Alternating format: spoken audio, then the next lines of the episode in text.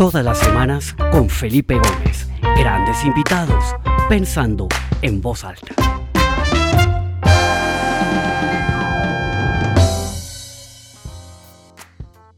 Bueno, buenos días y buenas tardes para todos los que se conectan desde distintas partes del mundo. Empezamos a ver a diferentes personas que se conectan. en este momento ya vamos por treinta y pico de personas. Estamos esperando a más de 200 que se han registrado. Eh, desde ya, muchas gracias por conectarse a esta eh, nueva edición, a este nuevo episodio de mi programa Pensando en Voz Alta. Hoy tengo un invitado especial eh, que se llama Mauricio Toro, una persona de Medellín, Colombia. Em, y la verdad, hace unas semanas, yo creo que no más de dos, una buena amiga puso en Facebook un link a un artículo de Vanity Fair que hablaba de la increíble carrera de Colombia para construir un ventilador eh, hospitalario por menos de mil dólares. Entonces me llamó mucho la atención el título del artículo, comencé a leerlo eh, y la verdad es que me, me, cautivó la historia de una manera increíble. Es una historia fascinante eh, que ha sucedido a una velocidad impresionante. Ahorita antes de salir al aire hablábamos con Mauricio y ya Mauricio nos lo contará que este ha sido el startup más rápido en la historia de Colombia y quizás de Latinoamérica y uno de los más rápidos del mundo, sin lugar a dudas.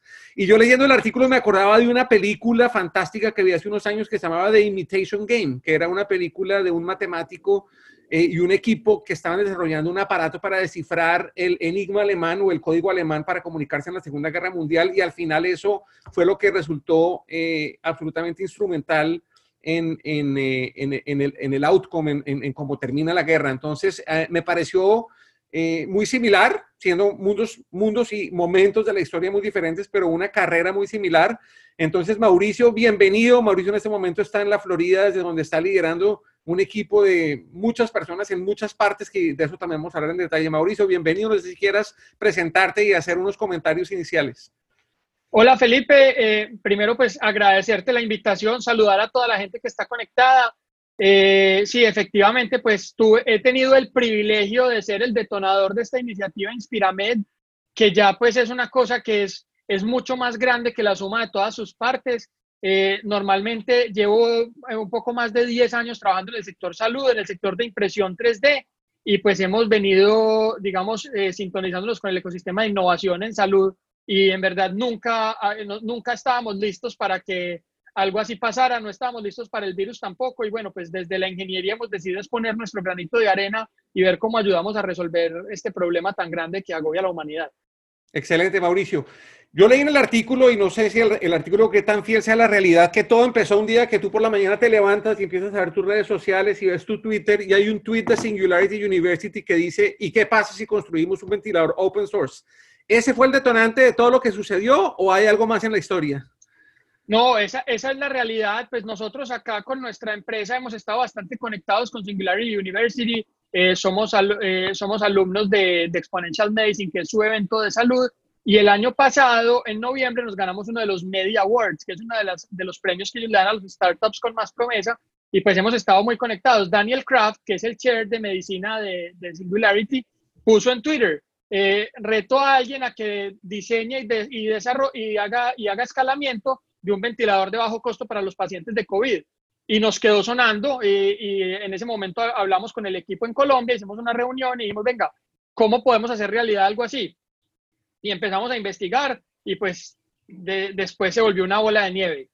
Ahora, Mauricio, esto fue en marzo 16, o sea, hace realmente un mes, ¿cierto? Exactamente un mes, hoy estamos un poquito más de un mes, ¿no?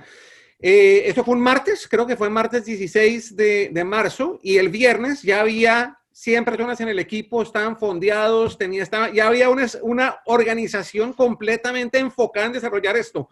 ¿Cómo fueron esos cuatro días? ¿Cómo empezó esto y cómo se empezó a unir tanta gente de distintas disciplinas? Además, gente, eminencias en sus áreas, ingenieros, médicos, gente del sector salud, eh, como Ruta N, como el catalizador de la innovación y el emprendimiento en Medellín se une, Postobón pone dinero, empresa privada pone dinero. ¿Cómo en cuatro días se organiza un equipo multidisciplinario y cómo, cómo fueron esos días iniciales de esta gran aventura?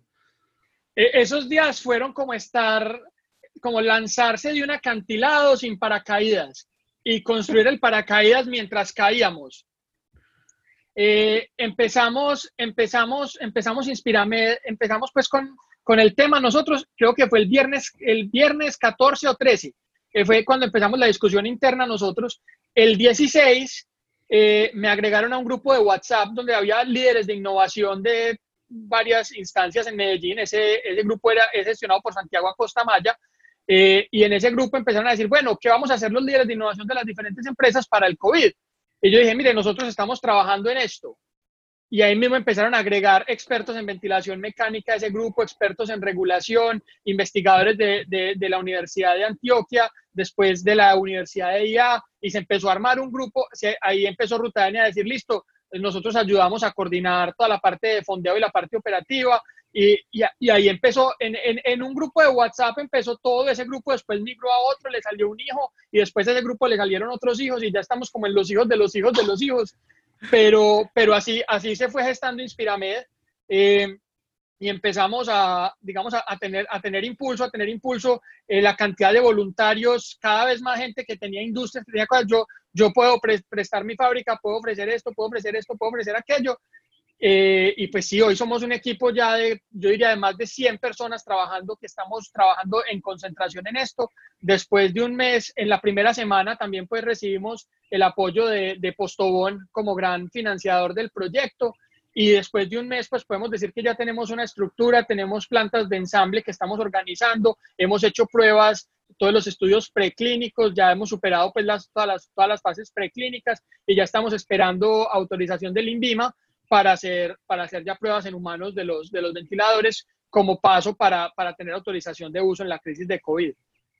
Mauricio, una pregunta. Eh es admirable que en 30 días o un poquito más se haya logrado todo esto, ¿no? Y sin duda, eh, pues quienes, quienes somos colombianos y conocemos el espíritu de, de, los paisas, sabemos que son personas con una capacidad emprendedora y de ejecución y de colaboración impresionante. Eh, pero esto no es una tarea fácil, ¿no? Alguien me, me, mandaba un email, ahorita te formuló la pregunta exacta que, que, me ponía, pero decía, o sea, el ventilador es un aparato con unas válvulas que requieren un cierto grado de sofisticación y de precisión, porque es un tema que realmente pues es, es, es muy, muy eh, crítico y delicado en el momento de intervenir un paciente. ¿Cómo fue ese, cómo fue ese proceso, digamos, de, de, de, de comenzar a, a, ensamblar estos equipos? Me interesó mucho que ustedes armaron tres equipos para hacer tres prototipos diferentes. ¿Cómo fue esa línea de pensamiento para comenzar a ejecutar este, este plan? ¿Y qué pasó en esos primeros, no sé, cinco o seis días? Bueno, entonces e, es muy importante lo que dices de tener varios prototipos. Nosotros siempre pensamos, tengamos varios prototipos para, para poder hacer mitigación de riesgos en, en, básicamente dos cosas. La primera, pues, es que es un, como lo decías, un ventilador mecánico es un dispositivo de altísima complejidad. Eh, son dispositivos, pues, de soporte vital y son cosas que eh, un, un, error puede ser gravísimo. Entonces, eh, teníamos, pues, susto. En Colombia, yo creo que en la historia se ha emprendido el reto de diseñar un dispositivo de estos. Y aunque nosotros estamos haciendo una versión muy simplificada de un ventilador, que es como el el mínimo necesario, lo que nosotros llamamos un ventilador básico eh, para, para, pacientes de COVID, pues igual teníamos un reto muy grande y por eso empezamos tres, para que en, en si en todas las pruebas o algo, alguno de los conceptos no funcionaba como lo esperábamos, pues que no se retrasara el proyecto y que al menos alguno saliera. Eh, y lo segundo es en el tema de supply chain, que es muy importante. Es muy difícil conseguir conseguir las válvulas, tiene eh, un ventilador mecánico tiene componentes que son de muy difícil consecución y ahorita que el mundo entero está volcado a hacer ventiladores mecánicos, pues todo lo que cualquier válvula, cualquier elemento que sea para ventilación mecánica, fácilmente te dan un lead time de 90 o 120 días. Entonces, wow. por eso estábamos pensando, por eso pensamos en tres, para que si alguno de los conceptos tiene una ruptura de stock en algún momento, pues poder seguir produciendo los otros también y, digamos, darle, darle un poco de robustez al tema. Ok, hablemos un poquito de este proceso de prototipaje. Yo estuve, eh, estuve en unos talleres con un tipo que se llama Tom Chi, seguramente tú lo conoces, que es el, el, eh, el, que manejó toda la oficina de prototipaje de Google y los que desarrollaron inicialmente los Google Glasses y todo esto. Y me llamó mucho la atención esa metodología de en periodos de corto muy rápido hacer unos prototipos casi que miniaturas de cómo funcionaba la cosa.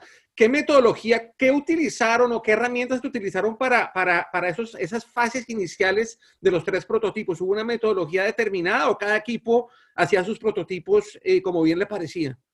Digamos, los equipos tuvieron mucha autonomía. Yo creo que al, tercer o cuarto día ya teníamos como bloqueados cuáles iban a ser los conceptos de ventilación y de funcionamiento básicos que íbamos a usar, eh, pues unos esquemas básicamente de servilleta, eh, que, que, son, que fueron el resultado de unas pruebas de concepto eh, que hicimos pues al, al principio, digamos, en, una escala muy pequeña, pues era poner algo a que ciclara, poner un pedazo de madera con un motor eléctrico y que, que bombeara, pues ah, como una, una fase muy de prototipo liviano.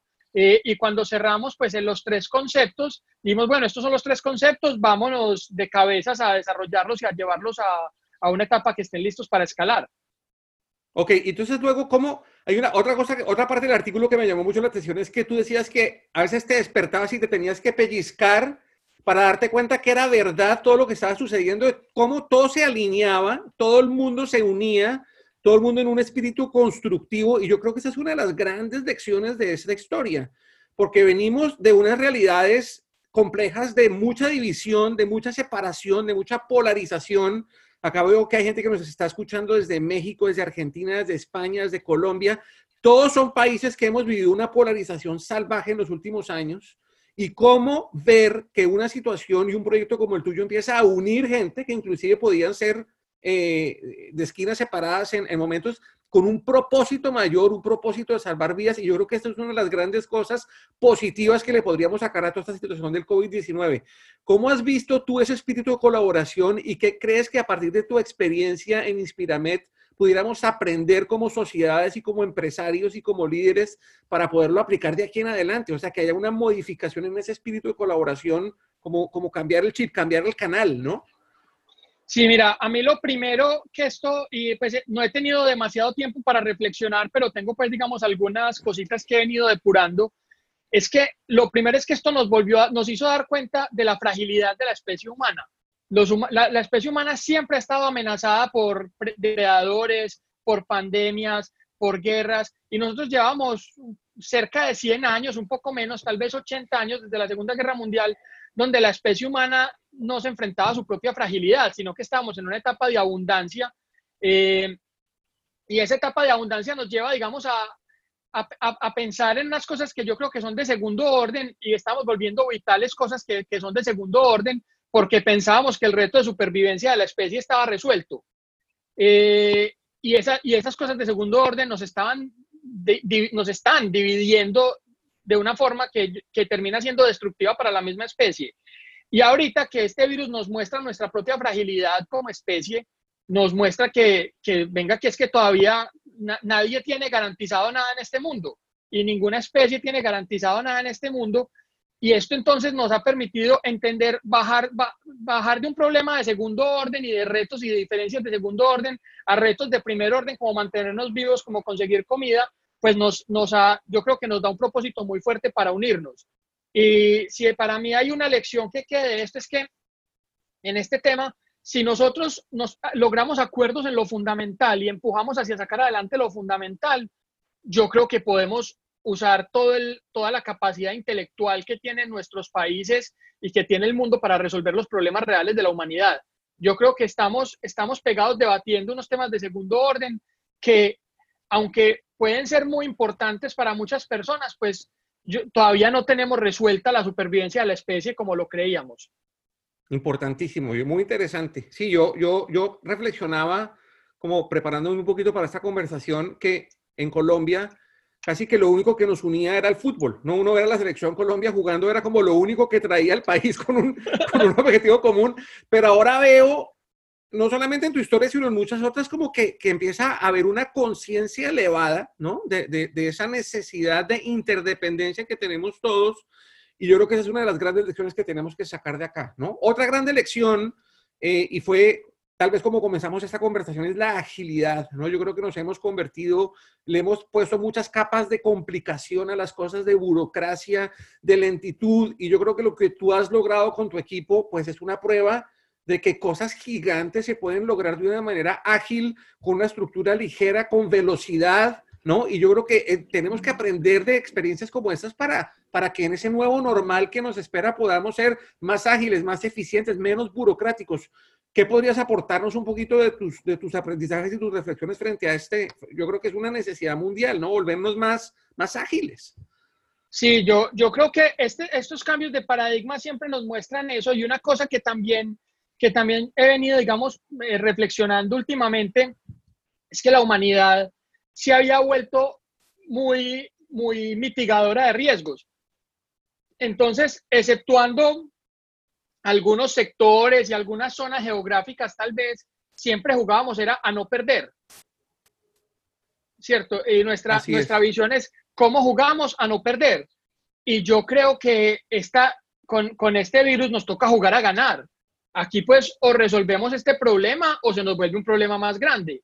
Entonces, yo creo que esa jugar a ganar, eh, y ahorita hacía la analogía al fútbol, eh, cuando uno juega a ganar, pues no juega a meter, a meter los 11 jugadores debajo del arco y a, que cuando uno, a, ver que no le hagan goles, ¿cierto? Sino que juega a la ofensiva y a la ofensiva también implica que a uno le puedan hacer goles, pero yo creo que tenemos que, vamos a, esta nueva conciencia yo creo que nos va, nos va a traer mucho progreso en la humanidad porque creo que vamos a estar dispuestos a asumir riesgos mucho más grandes de, lo que, de los que estábamos dispuestos a asumir antes de esta pandemia.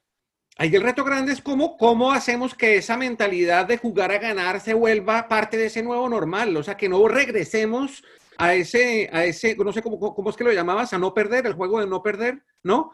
¿Cómo hacemos para, para modificar nuestras mentalidades y nuestros comportamientos para, para que ese nuevo normal sea eso? Que todos jugamos a ganar, que estamos en una economía colaborativa en donde la co-creación, la colaboración, el ayudarnos mutuamente, se tiene que volver parte del nuevo normal. No podemos volver a lo anterior. Yo creo que es un esfuerzo que como humanidad tenemos que lograr. ¿Cómo crees tú que podemos lograr algo así? Tú lo has vivido específicamente en esto muy puntual, pero esto hay que trans ¿cómo se llama? Transportarlo a la realidad, ¿no? A ese nuevo normal que nos espera. Sí, yo creo que queda, queda una semillita sembrada. Eh, en Inspirame hemos conocido grandes, hemos pues, los equipos han tenido grandes líderes. Eh, Mauricio Hernández en el equipo de la Universidad de Antioquia, León Darío Jiménez en el de, en el de la Universidad de IA, Pablo Gaviria en el de Industria Médica San Pedro. Eh, y yo creo que ahí se van sembrando semillitas. En el tema, en el, en el tema también de ensamble, empresas como Auteco, como ACEP, pues que se le miden a un reto de estos, una empresa que tiene una cantidad de downside que si uno se sienta pues a mirar esto con, con el comité jurídico, nunca lo van a dejar producir esto, pero son empresas que dicen, venga, yo me la juego más allá de esto y me voy a, y, y me la voy a jugar a hacer esto. Y yo creo que esas semillitas que quedan, esas personas eso, eso, eso, eso puede tener un efecto multiplicativo también. Lo que tenemos que asegurarnos es que contemos esta historia, que contemos esto y que la gente se vaya contagiando de, digamos, del tema de, de, la nueva normal. La nueva normal que es, son negocios mucho más colaborativos, mucho más abiertos y asumiendo riesgos muchísimo más grandes de lo que estamos acostumbrados. Mauricio, hablemos un poquito de eso, de cómo esos, esas industrias, ACE, Bauteco, eh, Renault, Sofasa, todas, todas, ¿cómo, ¿cómo ha sido ese proceso de, de no, no, sé cómo fue, si se voluntariaron o ustedes los buscaron, pero son personas que han puesto a su disposición su capacidad industrial, su capacidad de producción para transformar sus líneas de producción para hacer una cosa nueva que, como dices tú, si uno lo mira desde, desde, desde, desde la perspectiva jurídica, de riesgos, inclusive financiera, pues le pondrían el freno de mano inmediatamente, pero ¿cómo ha sido ese proceso con estas empresas que se han voluntariado a, aportar y ayudar en este, en este proceso de creación de, este ventilador open source de bajo costo? Bueno, eso ha sido, ha sido un proceso increíble. Eh, uno de los días de esa primera semana, eh, creo que fue el segundo día o el tercer día, eh, ya pues cuando vi la dimensión que esto estaba tomando, dijimos, venga, a esto hay que armarle un equipo. Entonces entramos a dos personas que han sido clave, son Julián Cardona de Tenex Thinking y Cristian Siger de Compañía de Empaques. Eh, a Julián, Julián es un ingeniero que había trabajado en el sector automotriz mucho tiempo en el grupo Chaneme. Eh, fue mi profesor de termodinámica en la universidad, una persona pues que le tengo mucha confianza y confío mucho en su capacidad de, de ejecución. Y Cristian, eh, conocido también de la familia de toda la vida y estuvo mucho tiempo en la embajada de China entonces, es una persona que sabíamos que para la consecución de componentes iba a, ser, iba a jugar un rol fundamental. Y los llamé, un día los llamé y les dije, bueno, ¿usted cómo se siente para, metérsele, para meterse a una vaca loca? Y los dos dijeron, listo, aceptamos, vamos a hacer posible lo imposible. Y, y, este grupo, Julián, por su conocimiento del sector automotriz, empezamos a llamar a las áreas de innovación de Sofasa, de Auteco y de ASEM, porque digamos que él ya tenía, ya le había estado involucrado en esto, y empezamos con las áreas de innovación. Incluso al principio el reto ni siquiera era produzcamos, sino el reto era, venga, que estas empresas le ayuden a los equipos a hacer algo que sea industrializable. Porque obviamente un laboratorio pues produce prototipos funcionales, pero eh, solo alguien que produce piezas en serie, que conoce lo de, de, las cadencias, de las cadenas de suministro y todo, pues sabe dar el input en el momento correcto para que las cosas sean industrializables. Y empezamos a trabajar con las empresas ahí. Después, eh, pues todo el nombre a Gabriel Sánchez como líder del proyecto en toda la parte industrial y Gabriel ya fue quien dijo, venga, que vamos a, vamos a coger estas empresas y a sentarlas y a, y a concretarlas para que sean los ensambladores. Y en verdad fue increíble la facilidad con la que aceptaron. Yo creo que todos, todos, eh, todos han entendido y los empresarios han entendido que aquí salimos de esto juntos. Y entonces todos dijeron, nos la jugamos. Increíble. Yo creo que otra gran lección, eh, eh, Mauricio, y volviendo a la película de The Imitation Game, este, este equipo de matemáticos que estaba desarrollando esa, esa máquina para, para, descifrar el enigma alemán, pues estaban ahí, reunidos, juntos, trabajando de día, de noche, no dormían, eso eran unas noches larguísimas, quiero hablar de eso también contigo ahorita más adelante. Pero ustedes, tú estás en la Florida, hay gente en Medellín, eh, los de Singularity están en California, hay gente en la China produciendo piezas. Esa es otra gran lección, o sea, uno trabajando remotamente eh, y cada uno desde su lugar por, por, fuerza mayor, porque no nos podemos desplazar, se, logran cosas extraordinarias. Eh, ¿Cómo ha sido ese proceso de colaboración remota y cómo ha funcionado eso en, en un proyecto en donde pues la coordinación, el ensamble, eh, juntar las ideas, juntar las partes es vital. ¿Cómo, ¿Cómo, ha funcionado eso, esa combinación ¿no? de la virtualidad y la realidad? Eh, pues digamos que lo primero es que ha mostrado que, que efectivamente pues el teletrabajo es algo viable eh, y este virus sí nos aceleró la transformación digital. Entonces tenemos que saber Para que, allá iba, que, sí.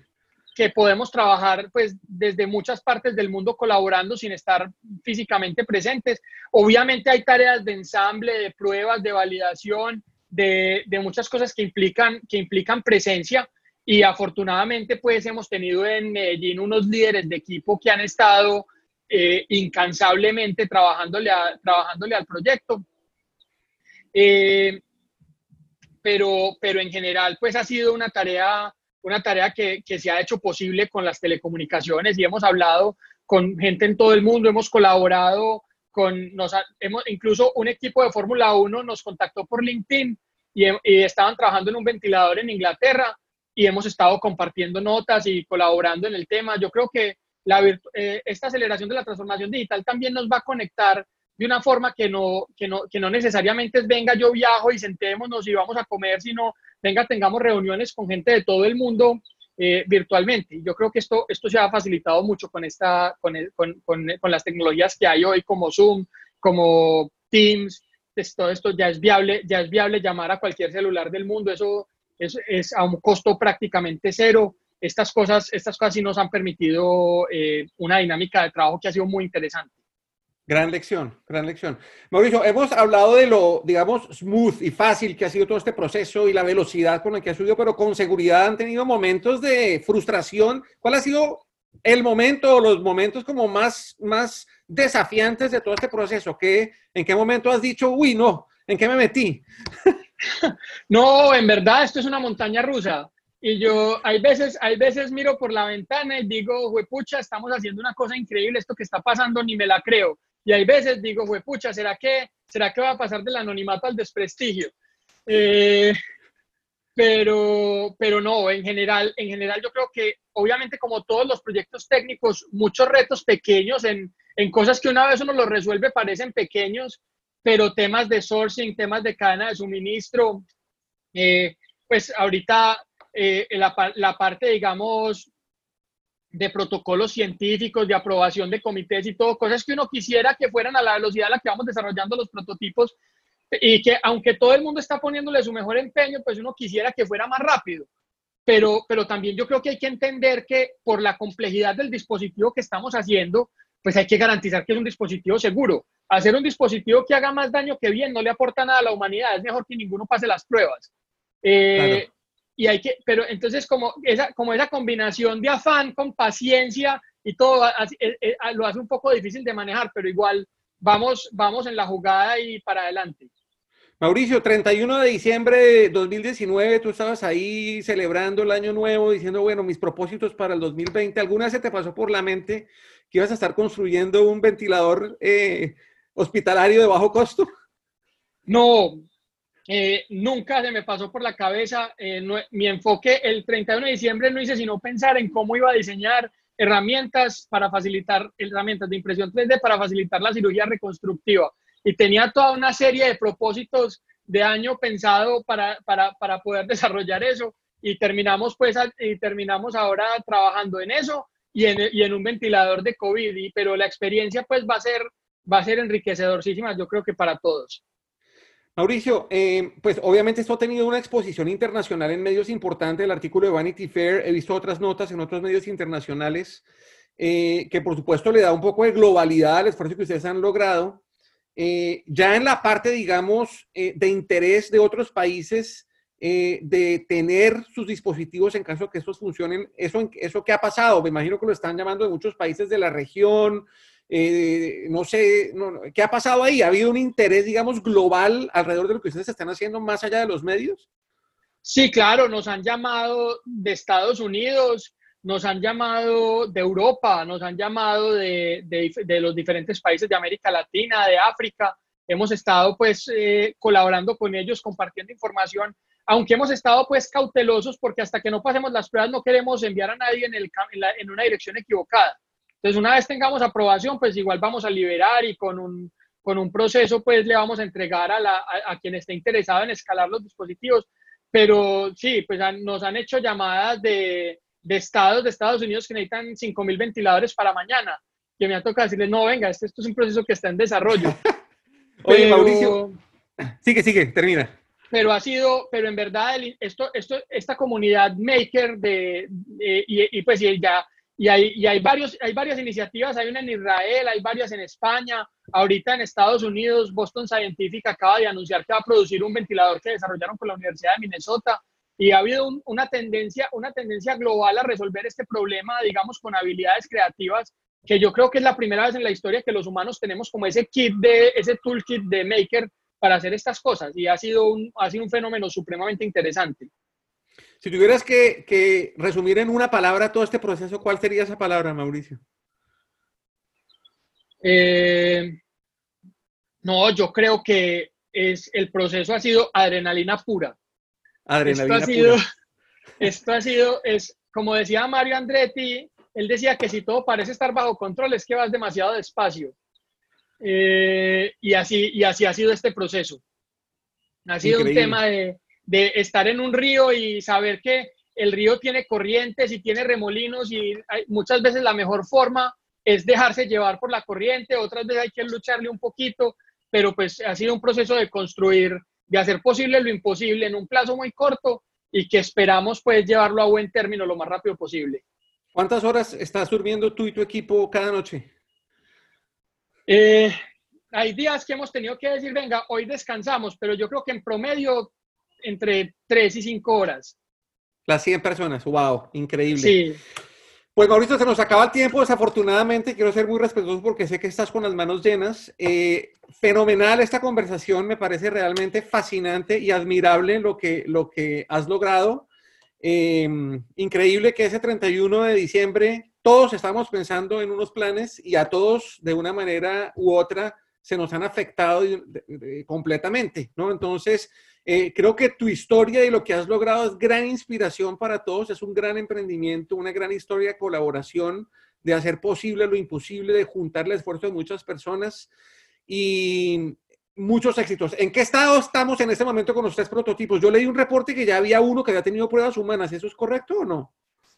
Eh, no, eh, ninguno de nuestros prototipos ha tenido pruebas humanas. Nosotros hicimos, hicimos todas las fases in vitro, todas las fases preclínicas veterinarias y, estamos, y presentamos un protocolo al INVIMA para, para que nos autoricen las pruebas en humanos. Eh, nos, nos, nos, han, nos han, digamos, solicitado alguna información adicional que estamos trabajando muy rápido para, para llegar y que nos den la aprobación para las pruebas en humanos. Eh, en, en, eso estamos.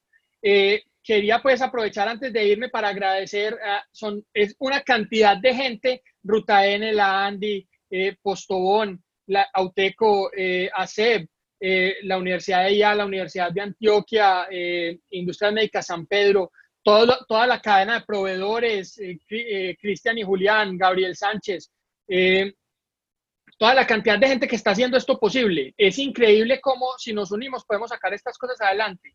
Y obviamente nos, falta, nos falta todavía un camino por recorrer, pero pues faltaba más cuando empezamos. Y ahí vamos dándole con toda. ¿Cómo podemos seguir los avances del proyecto? ¿Hay algún blog, algún Twitter, algún sitio donde podamos estar enterados de, qué está pasando? ¿Cómo podemos aportar? ¿Qué se necesita, etcétera? Eh, lo mejor es a través de, las redes sociales de Ruta N. Estamos periódicamente lanzando unos comunicados y lanzando, ahí hay, en las redes sociales de Ruta N hay un link para, para que el que tenga capacidades que le pueda aportar al proyecto eh, pueda ponerlas ahí, así nosotros poder tener un mapa claro de, de, potenciales proveedores o aliados. Y Ruta N tiene una campaña que se llama Innova por la Vida, donde eso, que es un crowdfunding donde estamos recibiendo donaciones para poder hacer más ventiladores y para poder fortalecer estas iniciativas de innovación. Entonces, esas dos son yo creo que los, los principales canales. Excelente. Pues Mauricio, de nuevo, muchas gracias. De verdad que eh, para mí es un honor poderte tener acá. Sé que has tenido cientos de invitaciones de diferentes programas de televisión, medios, etcétera, y el que hayas aceptado este espacio, eh, para mí de verdad eh, me pone muy feliz. Gracias por tu tiempo y mis mejores deseos y los deseos de toda la gente que se conecte, que se ha conectado, más de 100 personas, y de la gente que lo verá más adelante, en que esto llegue a un feliz término y que ojalá todo ese trabajo tenga un fruto importante y pueda salvar muchas vidas, que es lo más importante. Y toda mi admiración, felicitaciones y verdad, muchas gracias por este tiempo, Mauricio. No sé si quieras eh, dar unas palabras de cierre para despedirte de, las personas que te están escuchando. Sí, eh, muchas gracias, Felipe, por la invitación. Eh, hemos estado muy concentrados en el desarrollo y no hemos podido sacar mucho espacio para hablar, pero quería, este foro en, en particular me parecía muy importante porque este es el público en el que podemos sembrar la semillita de que podemos trabajar diferente y podemos trabajar de forma colaborativa y asumiendo riesgos más grandes y apostándole a la tecnología y al desarrollo tecnológico. Eh, le agradezco, te agradezco mucho a ti por el espacio, a todos los que, nos, los que se han conectado y los que se van a conectar después. Y bueno, seguimos con toda para sacar adelante este reto. Excelente. Mauricio, muchas gracias y a todos muchas gracias. Nos vemos la semana entrante. Tendré un gran invitado. Eh, yo he trabajado muchos años en la industria de alimentos, una industria que me apasiona. Eh, y pues, creámoslo o no, abrimos la nevera y la vemos con comida, pero el, el, esfuerzo que está haciendo la industria de alimentos para poder mantener el suministro de comida es titánico. Eh, y vamos a tener a un, a un soñador, a un visionario de la industria de alimentos que se llama Carlos Cabellier, el, uno de los dueños y presidente de la alquería ellos tienen eh, operación en el campo porque tienen sus atos donde tienen sus ganado y lo ordeñan y todo eso. Tienen una fase industrial y tienen toda una fase de distribución tanto a retail como al sector institucional. Vamos a hablar de los desafíos en la cadena de abastecimiento del sector de alimentos la semana entrante. Ya postaré la invitación en mis redes sociales y muchas gracias por sintonizarse y una vez más a Mauricio, gracias por aceptar esta invitación. Hasta la semana entrante. Chao. Chao.